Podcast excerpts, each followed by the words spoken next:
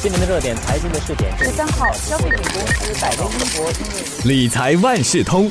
理财万事通，你好，我是九六三好 FM 的德明。在这个消费的年代啊，讲究的就是及时满足。那消费者其实也越来越习惯一键下单购物。这个键呢是键盘的键，只要按一个钮呢，就可以马上买到你要的东西了。那这关闭疫情的爆发啊，其实更是推波助澜了，让网购这股风潮越刮越猛。那其实市面上啊，如今有不少这样的一个服务，叫做先买后付服务，英文叫做 Now Pay Later。那特别受到千禧一代的欢迎，也就是年轻者，特别喜欢这样服务。那这种支付方式就降低了购物的门槛，但是呢，也可能导致一种我们叫做冲动消费。如果没有谨慎规划财务的话，反而可能陷入债务之中。这个先买后付的服务究竟有哪些利弊？我们消费的时候应该考虑哪些潜在的成本和风险呢？今天的理财万事通邀请华为媒体集团新闻中心财经新闻副主任吴渊文来和大家谈谈先买后付这种新型的支付模式。渊文好，德明你好，请渊文先给我们介绍一下市面上现在有哪些先买后付的服务商。好的，现在市面上我看数了一下，大概有四个五个这样吧。大家可能有看过叫 Rely、Hula、Tom、Octify。其实 Grab 我看到它也是在网站上有列出这个服务，但只是我在手机的应用里面呢还没有找到怎么使用。这个服务 Buy Now Pay Later 基本上就是让你分期付款买东西，比如说你去 Sephora 买东西，买五十块的化妆品，那到了付钱或者是网上付钱的时候，就会有这个选择，说你要不要分期付款呐、那你今天付三分之一就好，下个月和之后一个月每次再付三分之一啦，就是这样的一个概念。嗯，这样的付款方式是标准的吗？还是说因不同的服务商而定？嗯，基本上最普遍的呢就是分三期，然后我看到有一些也是说你可以分四期还，但是是每两周还一次，或者是有一些是下个月一次还过啦。嗯，你说到分期付款啊，就让我联想到信用卡，信用卡也是这样子的嘛。可能我先付最少的数额，然后之后再慢慢的付，再慢慢的还。但是信用卡有利息耶，那这个呢，Buy Now Pay Later 有没有利息的？其实确实和信用卡的概念是差不多啦。这些服务呢，目前打的广告啊，都说零利率的，消费者你分三期付款真的是零利率，也没有什么手续费用啦。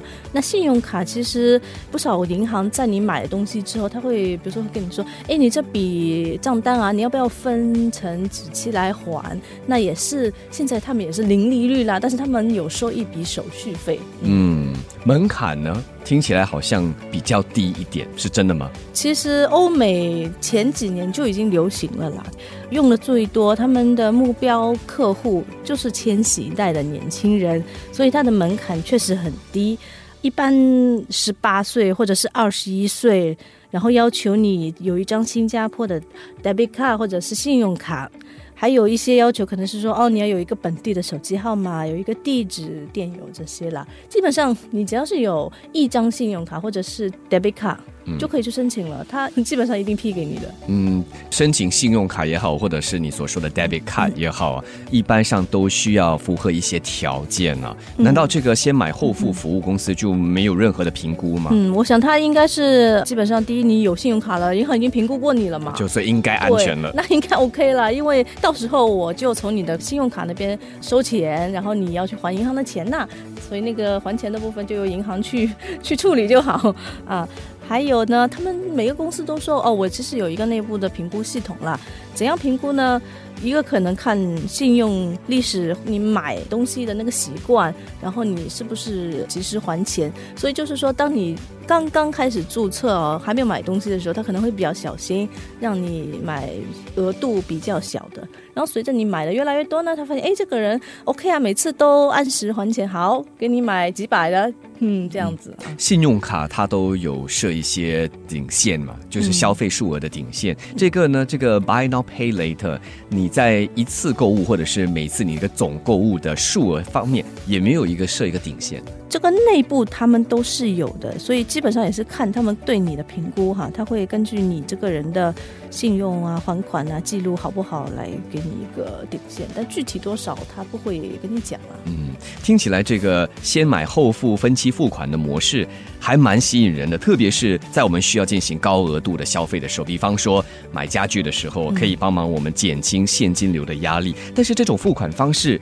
肯定有它一定的风险在的。我们在消费的时候应该注意哪些方面等问题呢？嗯，其实我觉得呢，就是说高额度消费买家具的时候用这一类分期付款，这个是没有问题的。而且之前信用卡基本上都有这一类的服务，也是零利率的。那最大的问题，我觉得这些先买后付，它是鼓励你去 买不必要的东西啦。因为它会让你错误的就觉得这个两百块的东西我分三次啊，我一个月只要付六十多块钱，感觉哎很好，还负担得起，还负担得起，买了买啊买买。那这个两百了，买完之后可能下一个两百，下一个啊也行，再买再买，反而是你。都需要一次过还的话，就是两百加两百就变成四百，就觉得哎呀，好像这个月花的有点多了。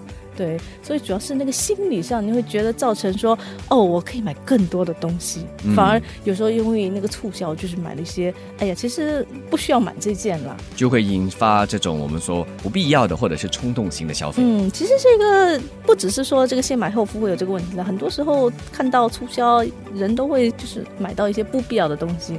最关键的还是要有一些纪律性啊。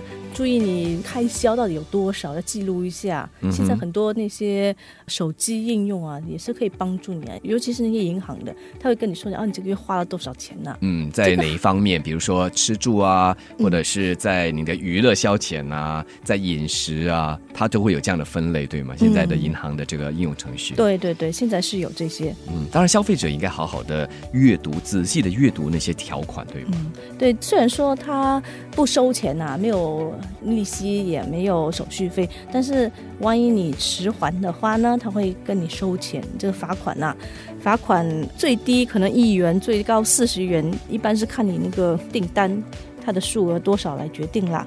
有时候他也会帮你把那个户头冻结了。是，听原文这样子为大家介绍这个 Buy Now Pay Later 有一定的吸引力，但是很重要的就要回到最根本的问题，就是为什么需要这项服务？嗯，其实买一样东西，如果我当然是必须要买它的话，我用这个服务那是无可厚非啦。可是会不会因为这个服务，我反而去买更多的东西？因为他们通常还会有一些积分啊、促销啦，就吸引你多消费。对，就是你下载一个，你看它里面有很多各种各样的 voucher，哎，这个店有哦，买八十块扣十块，哦，要不要去买呢？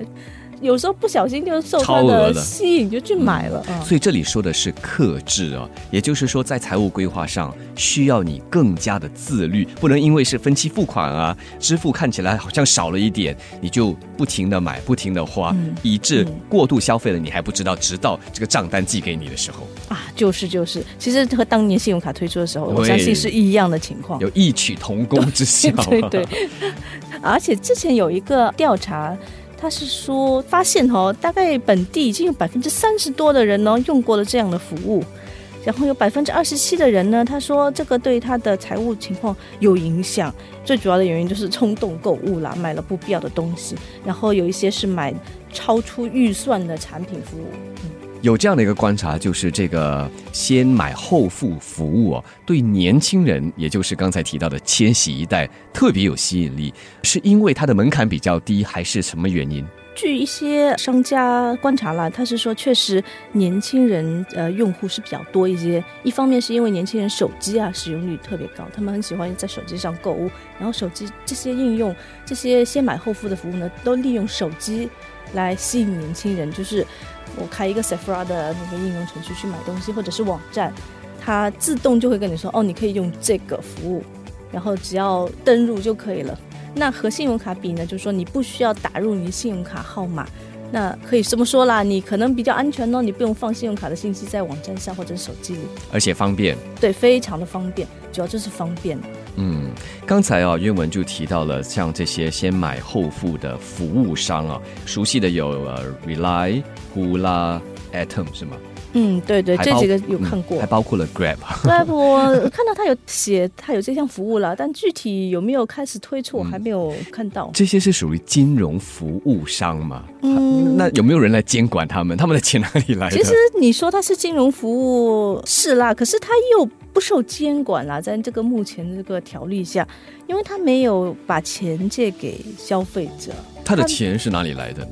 他的钱当然是融资来的，他会和一些 VC 啊，或者是投资者融资来的钱，嗯然后当然他也是从商家，他跟商家收费了。对商家来说，这个是一个很好的东西嘛，就是说我付你一笔钱，然后发现哎，我的那些顾客哈，真的是有更多人来买，尤其是网上，他们说这个所谓的 conversion rate 变高，就是说我购物，我把东西放进网上购物栏，但有时候看看看了以后就没有买下去了。可是有了这样服务以后，他就觉得哦，更多人哦放进去以后有去还钱买了嘞。嗯，他是商家把这样东西卖给你的吗？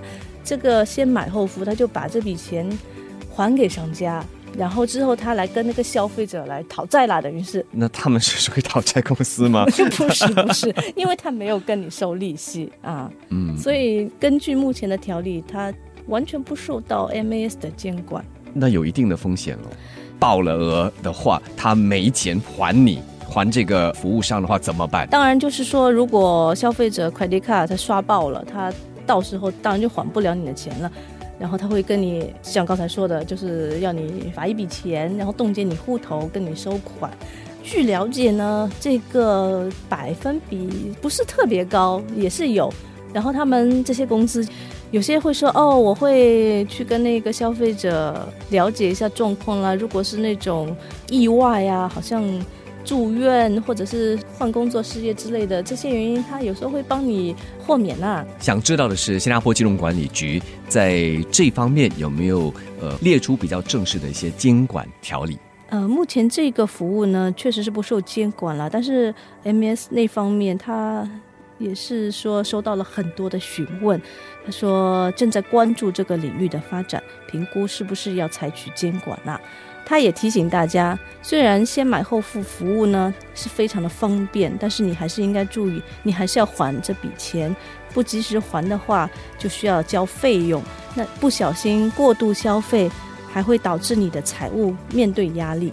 所以大家一定要小心。这一期的理财万事通，原文就为大家介绍了这个属于比较新型，但是在欧美其实蛮流行的一个先买后付服务，门槛听起来是比较低，但是在消费的时候特别小心你的荷包，似乎比较容易被掏空。感谢华文媒体集团新闻中心财经新闻副主任吴渊文给大家介绍先买后付这种新型支付模式，谢谢。谢谢德明。